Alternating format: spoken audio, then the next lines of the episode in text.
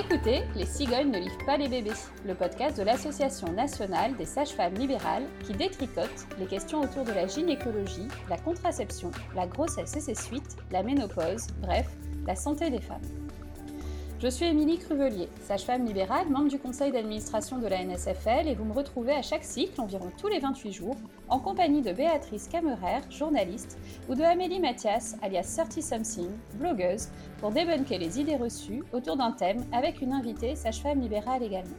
Aujourd'hui, Béatrice et moi nous retrouvons pour échanger avec Dominique autour de la contraception sans hormones.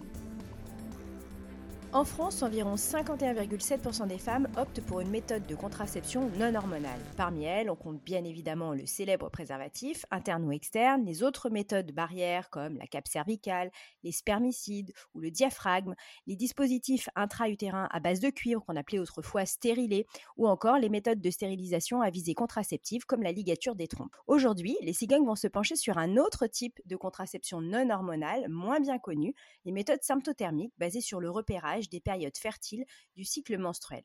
Pour en parler, Émilie et moi accueillons Dominique Miljanovic. Bonjour Dominique. Bonjour Dominique. Bonjour Béatrice, bonjour Émilie. Alors Dominique, tu es sage-femme depuis 1991 et installée en libéral depuis 2003.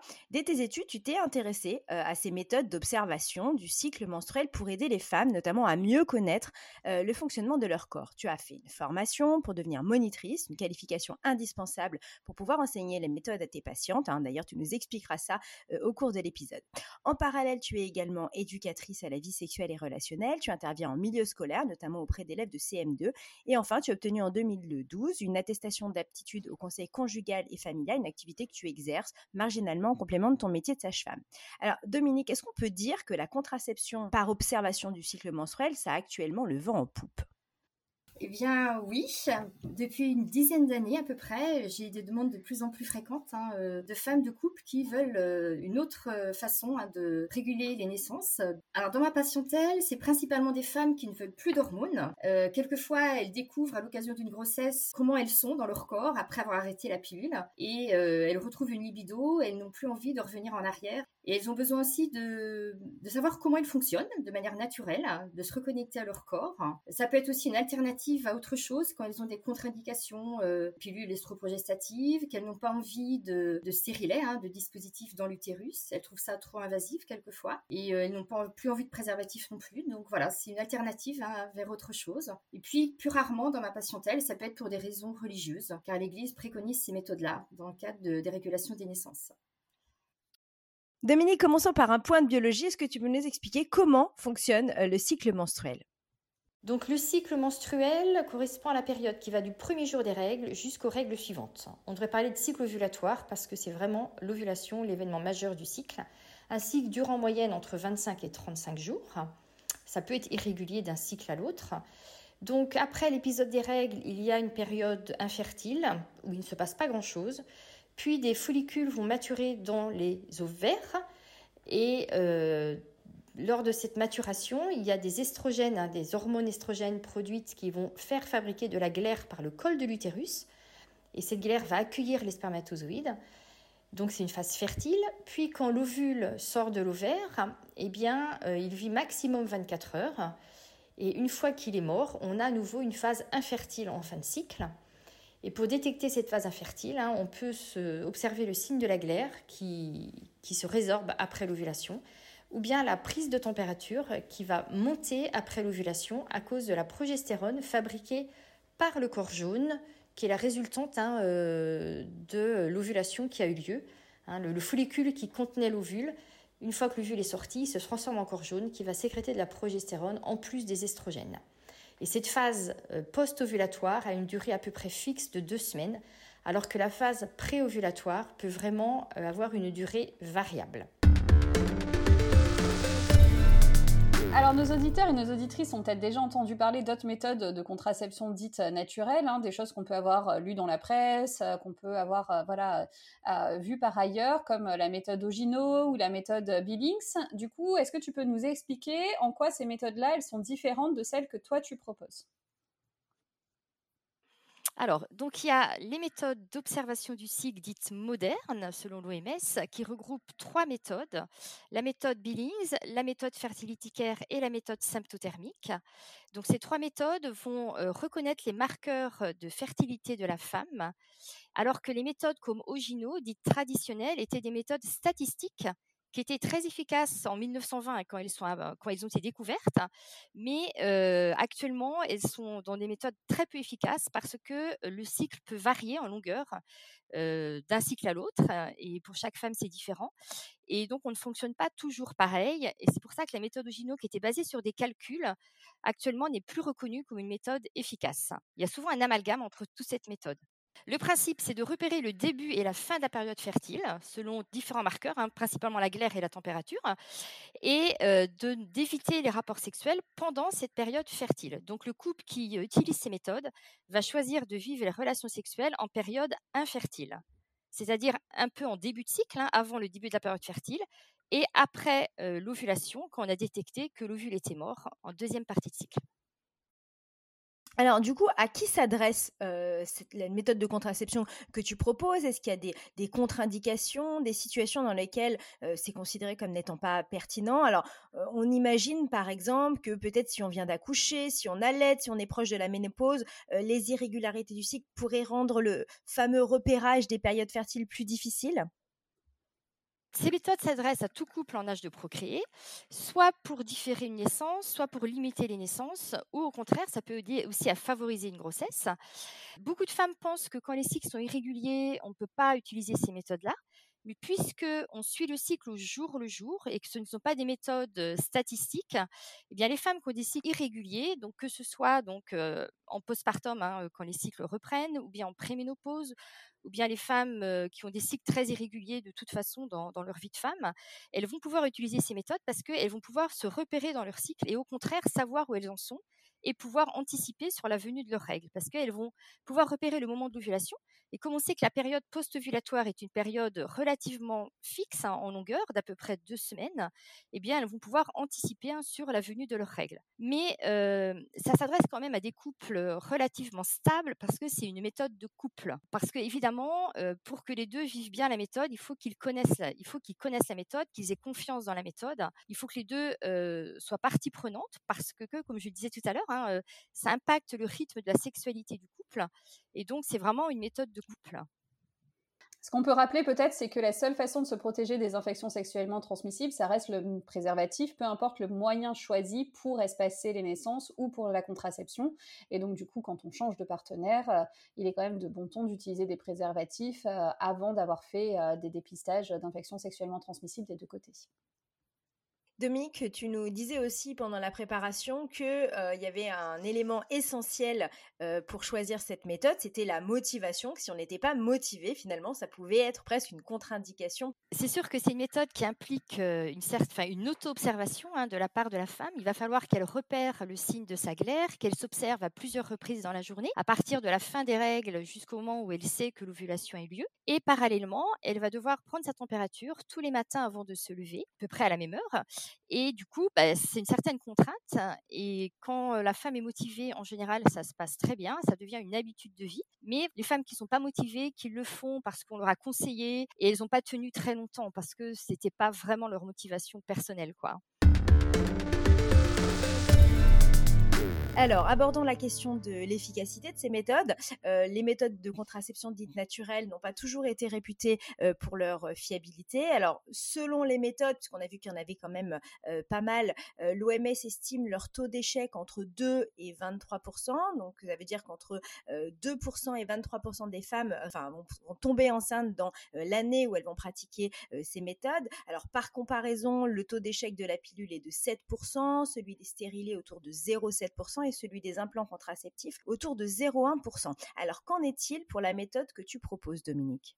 Alors, la dernière étude de l'OMS de 2018 hein, euh, a indiqué que ces méthodes-là est efficaces à 98%, donc soit à peu près 2% de grossesse non planifiée. Donc ça fait partie des méthodes efficaces. Mais c'est vrai qu'il y a souvent un amalgame entre toutes les méthodes naturelles. Et ça fait très peu de temps, hein, ben voilà, ça date de 2018, hein, que l'OMS a distingué les méthodes dites traditionnelles de régulation des naissances et les méthodes dites modernes. Donc dans les traditionnelles, il y a la méthode Ogino, donc qui est une méthode statistique qui se base sur des calculs selon la longueur des derniers cycles mais qui extrapole et du coup n'est pas fiable parce qu'on ne peut pas prédire hein, la longueur du cycle à venir. Les méthodes également de retrait, hein, qui sont quand même assez utilisées hein, encore de nos jours, où là, on sait que l'efficacité est quand même très peu intéressante, hein, entre 4 et 27 de grossesse non planifiée. Hein. Et puis, il y a tous les bidouillages, hein, des femmes qui se fient à des douleurs qu'elles peuvent ressentir quelquefois. Alors, ce ne sont pas des méthodes classifiées, mais il y a des femmes qui se fient à ce qu'elles ressentent dans leur corps, un petit peu comme ça, de manière approximative. Et donc là, il y a beaucoup de bidouillages comme ça qui font que c'est pas très fiable parce que c'est pas vraiment basé sur l'observation de tous les biomarqueurs de fertilité et surtout, elles n'ont pas eu d'apprentissage pour apprendre la méthode. Et donc, les méthodes d'observation modernes, c'est vraiment les trois méthodes dont je parlais tout à l'heure, Fertility Care, Billings et les méthodes symptothermiques, qui elles sont reconnues comme fiables. Finalement, euh, pour euh, la majorité des méthodes de contraception qui ne sont pas de longue durée, hein, c'est-à-dire hors euh, dispositif intra-utérin et implant, les variations de chiffres sur les efficacités, c'est aussi parce qu'il y a la théorie sur le papier ou avec des gens qui appliquent extrêmement rigoureusement sans jamais faire le moindre petit écart. Et puis, il y a aussi la vraie vie, celle où on est des humains et où des fois, eh ben, on n'applique pas complètement, parfaitement les règles, que ce soit pour une pilule ou pour les méthodes méthode naturelle. Tout à fait. Et toi, en tout cas, Dominique, dans ta patientèle, euh, tu n'as pas eu euh, régulièrement de, grossesse non souhaitée? C'est quelque chose de euh, relativement exceptionnel? Comment ça s'est passé? Alors, ça m'est arrivé deux fois. C'était des femmes en cours d'apprentissage. Une jeune, mais c'était justement une jeune qui m'avait envoyée par un ostéopathe. Et c'était pas vraiment sa motivation à elle. Et dès le début de l'apprentissage, en fait, il y a eu un rapport sexuel en période fertile qu'elle n'a pas identifié. Voilà. Et puis, plus récemment, une femme qui était plutôt en fin d'apprentissage, mais voilà, qui a eu du mal à s'y retrouver. Et il y avait un rapport sexuel non programmé vraiment et qui était en période fertile. Voilà, c'est arrivé deux fois. Hein. C'est tout le suivi que j'ai pu avoir depuis presque une trentaine d'années. Ah, ce qu'on peut rappeler peut-être, c'est que, comme dans toute contraception, quand il y a des petits euh, dérapages, on va dire, en tout cas des, choses qui n'étaient pas forcément prévues au programme ou qui ne se sont pas passées euh, parfaitement, il reste toujours la contraception d'urgence aussi euh, qui peut être utilisée, quelle que soit la raison pour laquelle il y a eu un rapport qui présente un risque de grossesse. Quoi qu'il en soit, on a compris, Dominique, que ces méthodes de contraception nécessitaient un véritable apprentissage pour pouvoir être réellement efficaces. Est-ce que tu peux nous expliquer comment tu accompagnes les couples, comment tu les formes à être autonomes avec ce mode de contraception? Alors, donc, quand une patiente me signifie hein, qu'elle est intéressée par ces méthodes, donc je lui propose de venir avec son conjoint pour une séance d'information qui dure une heure, où j'explique au couple sur quoi ça repose. Donc, je commence par expliquer la physiologie du cycle, hein, les différents marqueurs de fertilité, et après, je leur explique sur quoi repose l'observation de la glaire, la prise de température, et puis qu'est-ce que ça implique pour leur couple, notamment bah, le fait hein, de choisir de vivre une relation sexuelle en période infertile et non pas en période fertile, en parlant aussi de l'intérêt que ça peut avoir en fait pour leur sexualité parce que ça permet de vivre cette période fertile de manière différente où il n'y aura pas de contact génital mais où il peut y avoir un langage intime hein, différent. Ça peut diversifier un petit peu le langage intime du couple. Après ça peut être une période aussi difficile à vivre parce qu'il peut y avoir de la frustration. Donc c'est vraiment parler de cette période là hein, qui peut être critique pour certains couples mais qui peut aussi être vécue de manière enrichissante tout compte fait, qu'on leur demande au moment où la libido des femmes est au maximum pour euh, procréer, de réinventer euh, une sexualité et de ne pas avoir de contact génital au moment où on en a peut-être le plus envie. Donc ça demande quand même d'intellectualiser euh, les choses différemment, quoi. Tout à fait. C'est pas faire une croix, c'est pas se tourner le dos, c'est voilà, mais c'est vraiment vivre les choses autrement et préparer les retrouvailles ensuite, hein, qui peuvent être d'autant plus fortes parce que le désir peut quelquefois être attisé hein, quand il y a cette période justement sans contact génital. Hein. Donc voilà, donc ça c'est évoqué dès l'information. Et ensuite, soit le couple est tout de suite motivé et partant, et du coup on se projette sur une prochaine, un prochain rendez-vous pour commencer l'apprentissage, soit le couple souhaite prendre un temps de réflexion, voir si ça peut leur convenir, et du coup ils reviennent vers moi par la suite, ils reprennent rendez-vous s'ils veulent continuer, ou au contraire, ils me signifient que du coup ça leur correspond pas et qu'ils se tournent vers autre chose. Et donc le couple qui est motivé pour continuer, je les vois ensuite, enfin je vois surtout la femme, là c'est moins crucial que le conjoint soit présent sur les autres séances, alors que la première séance d'information, c'est vraiment hyper important que les deux soient là, parce que euh, voilà, c'est important que le conjoint soit confiant dans la méthode, ne soit pas stressé à chaque relation sexuelle. Pour les séances suivantes, la femme peut être seule, elle peut quelquefois être accompagnée, c'est selon euh, leur disponibilité. Et à ce moment-là, donc je les vois à peu près une fois par cycle. Et l'apprentissage se fait à peu près sur six cycles, plus ou moins, selon les profils de cycle hein, des femmes. Et quand, euh, avec la patiente, on estime hein, qu'elle est, qu'elle est fiable dans son interprétation, qu'elle se sent en confiance, qu'elle se sent à l'aise, et quand moi je sens qu'elle est effectivement fiable, je propose un dernier rendez-vous qu'on appelle bilan d'autonomie, où je lui envoie une feuille avec différentes questions auxquelles elle peut répondre, et on vérifie ensemble hein, qu'elle est bien ok sur tous les points importants. Et moi, c'est après ce bilan d'autonomie, eh bien qu'ensemble on décide qu'elle est autonome et qu'on arrête le suivi, en sachant que par la suite, s'il y a des changements dans sa vie suite à une naissance ou si elle a des cycles qui deviennent vraiment très irréguliers, elle peut toujours revenir vers moi pour qu'on refasse le point. Donc concrètement, durant ces six cycles, euh, Dominique, ce qui va se passer, c'est que les femmes vont confronter leurs observations, leurs interprétations, et euh, tu vas pouvoir vérifier avec elles que leurs observations et leurs interprétations euh, sont correctes, en fait. C'est ça l'idée. Tout à fait et on utilise un site où elles vont pouvoir noter leurs observations dans un graphique et euh, elles me choisissent comme monitrice sur ce site et du coup entre deux rendez-vous de suivi si elles ont une question elles peuvent m'envoyer un SMS eh bien moi j'ai un regard hein, sur leur graphique et je peux euh, les aider à interpréter hein, leur courbe de température donc l'apprentissage de ces méthodes d'observation du cycle demande un peu de temps, hein, une première séance d'information et puis ensuite des séances à peu près une fois par cycle. Et l'ensemble se fait à peu près sur six cycles environ, hein, plus ou moins selon le profil des cycles de la femme. Et ça facilite à interpréter les cycles. C'est à la fin de cet accompagnement que vous décidez ensemble que ok, on peut se passer de préservatif, par exemple si c'est ce qu'on utilisait pendant cette période d'observation, et qu'on peut être autonome sur voilà les repérages des périodes fertiles. Alors par rapport à l'utilisation de préservatifs, c'est important de noter que l'efficacité de la méthode est basée sur une éviction hein, des rapports sexuels pendant la période fertile, parce que s'il y a un accident de préservatif en période fertile, eh bien là, il y a un taux de grossesse qui est assez important. Donc dans l'apprentissage, hein, il y a des consignes qui sont données où dès le premier cycle observé, moi, je vais valider avec eux le décalage de température pour pouvoir dire, bah là, vous êtes infertile jusqu'aux règles suivantes. Mais sur la première partie du cycle qui est basée sur l'observation de la glaire, donc qui est un peu plus subjective, moi, j'ai besoin de trois cycles d'observation pour pouvoir valider qu'elle observe bien sa glaire et qu'elle ne passe pas à côté des premiers jours de glaire. Donc là, ce qui est préconisé dans les trois premiers cycles, hein, c'est une absence de rapport sexuel en début de cycle. Voilà, c'est assez contraignant hein, quand même pour le couple hein, lors de l'apprentissage. Ce qu'on peut résumer, du coup, c'est que déjà lors de l'apprentissage, forcément, la sexualité va être euh, très changée, puisque du coup, on réduit au maximum pour pouvoir ensuite réouvrir un petit peu quand on maîtrise euh, un peu mieux euh, les observations et les interprétations.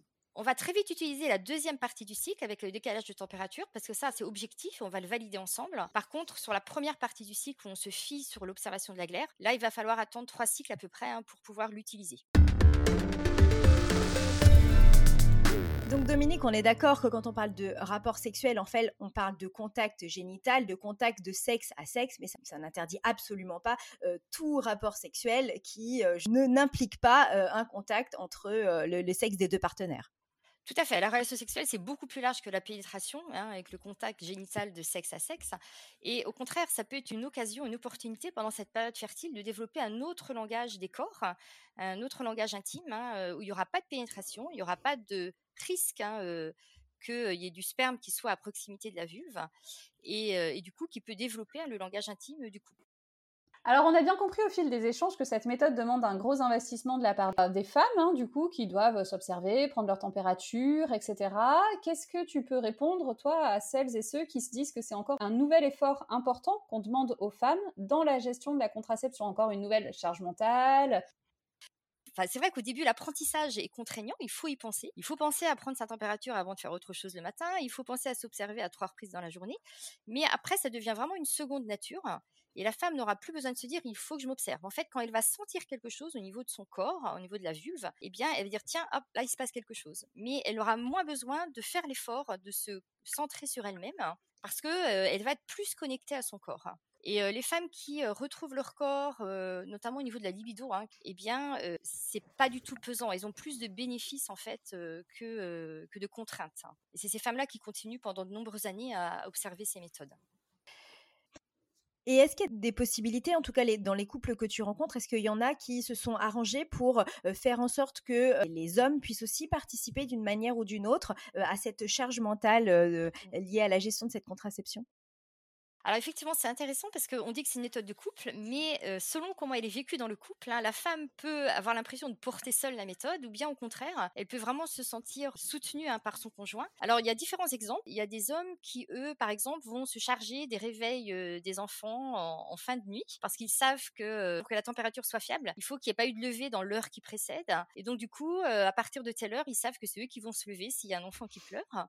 certains vont aussi faire penser à leur femme au début hein, à prendre la température il y a une application sur un smartphone qu'on utilise qui est en lien avec le site où elles notent leurs observations. Et du coup, il y a certains conjoints qui la téléchargent également sur leur smartphone. Et comme ça, ils suivent hein, les observations notées par euh, leur femme. Et euh, certains couples, ça c'est assez fréquent, interprètent ensemble euh, les signes de la fertilité pour savoir s'ils sont fertiles ou infertiles. Et on peut se dire que est-ce que observer sa glaire ensemble, c'est pas un peu tu l'amour? Enfin, ça, c'est rarement fait ensemble. Ça, c'est vraiment la femme qui le fait seule. voilà. Donc là, c'est vraiment euh, et la prise de température et l'observation de la glaire, ça repose sur la femme. Ça, c'est clair. Mais là où le conjoint peut intervenir, c'est pour interpréter les signes de fertilité, faire penser à sa femme à prendre sa température ou à s'observer, et puis euh, gérer les réveils euh, nocturnes des enfants, ce qui est quand même pas mal. Un bénéfice secondaire appréciable. voilà, exactement. Et puis c'est vrai que psychiquement, c'est important hein, que la femme se sente soutenue, euh, qu'elle ne porte pas seule hein, euh, voilà, la, la, régulation des naissances. Hein, alors du coup, toi, Dominique, qu'est-ce que tu conseilles aux couples qui aimeraient se former à cette méthode? Vers qui peuvent-ils se tourner? Par exemple, moi, c'est pas une méthode que j'enseigne euh, dans mon cabinet en tant que sage-femme. Qu'est-ce que tu conseillerais aux gens qui sont intéressés ou aux professionnels de santé qui voudraient euh, orienter correctement les patientes qui sont euh, dans cette demande? Vers qui ils peuvent se tourner? Qu'est-ce qu'ils peuvent faire? Parce qu'on entend aussi hein, d'autres choses. Des fois, les patientes nous parlent des applications de suivi du cycle, etc., où on peut noter soi-même toutes les observations. Quel est le, chemin, mieux fléché pour pouvoir mettre en place les choses de la manière la plus sécurisée euh, possible Déjà, mettre en garde avec toutes les applications qui existent. Il y a beaucoup d'applications qui se risquent hein, à mettre une interprétation sur la fertilité hein, de la femme, sur son cycle. Et là, euh, ça peut vraiment être erroné. Donc, euh, ne pas se fier à des applications comme ça qui donnent des interprétations. Pour que la méthode soit fiable, il faut vraiment un apprentissage avec un moniteur qualifié qui est formé ces méthodes-là. Donc, même en tant que sage-femme, hein, notre formation de base ne nous forme pas à enseigner les méthodes d'observation du cycle. Il faut une formation complémentaire qui est dispensée bah, soit par Fertility Care, soit Billings, soit la méthode cyclamène que j'utilise, hein, qui est enseignée par le Claire Amour et Famille. Donc il y a trois grandes associations qui euh, diffusent ces méthodes-là, qui ont des moniteurs, qui sont pas forcément des professionnels de santé. Donc euh, en allant sur les sites de ces associations, on peut trouver des listes de moniteurs. Il y a aussi des sages-femmes qui sont pas dans ces listes-là et qui ont été formées par ces organismes-là, c'est mon cas, et euh, qui peuvent enseigner ces méthodes. Donc là après, la visibilité, ça dépend si elles ont des sites ou pas, ou c'est indiqué, hein, mais c'est pas toujours simple. C'est un petit peu du bouche à oreille. Moi, j'ai pas mal de collègues sages-femmes qui m'envoient leurs patientes hein, qui sont intéressées pour ces méthodes-là, parce qu'on n'est pas énormément dans la région. Hein, alors c'est vrai que quand on se renseigne un petit peu sur, euh, les associations que tu as citées, donc Fertility euh, Billings, Claire Amour et Famille, euh, on se rend compte qu'il y en a quand même beaucoup qui ont des liens proches ou éloignés avec des organisations catholiques. par exemple, l'association Claire, historiquement, elle a été fondée en 62 en réaction à la création du planning familial. Est-ce que on ne risque pas de tomber sur des personnes prosélytes? Et qu'est-ce qu'on peut conseiller aux couples qui seraient intéressés par la méthode que tu proposes, mais qui voudraient vraiment éviter bah, tout discours religieux? Dans la formation, il n'y a pas de prosélytisme, on ne va pas du tout aborder des questions religieuses dans l'enseignement de la méthode. Et on part de ce que le couple souhaite et on répond à sa demande, mais normalement, il n'y a pas de prosélytisme. Ça s'adresse à tout couple, hein, qu'il soit chrétien ou pas. C'est pas un passage obligé, en tout cas, d'être confronté à, ça et potentiellement on peut changer de monitrice si ça correspond pas. Oui, finalement, on retrouve les recommandations générales vis-à-vis de tout professionnel de santé. Si on le sent pas, si on n'est pas à l'aise, si le courant ne passe pas, on change. Tout à fait. Et eh bien du coup, on en arrive à la traditionnelle question rituelle du podcast. Euh, Dominique, pourrais-tu partager avec nous une recette ou un plat euh, que tu aimes bien? Alors, je vais vous partager la recette de mon petit déjeuner. J'aime beaucoup le petit déjeuner. Donc, c'est la recette Bodwig qui a été inventée par le docteur Catherine Kousmine. Et donc, dans cette recette, le matin, je broie deux cuillères à soupe de céréales. Donc, ça peut être sarrasin, avoine, riz, ce qu'on veut.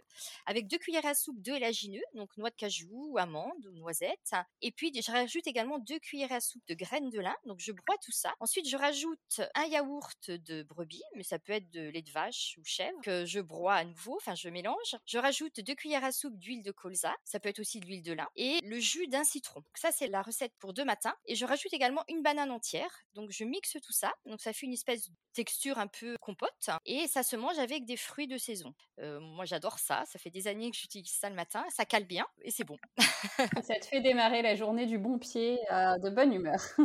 Super. Merci à toi. Merci d'avoir participé. Merci Dominique. Avec plaisir. Merci à vous.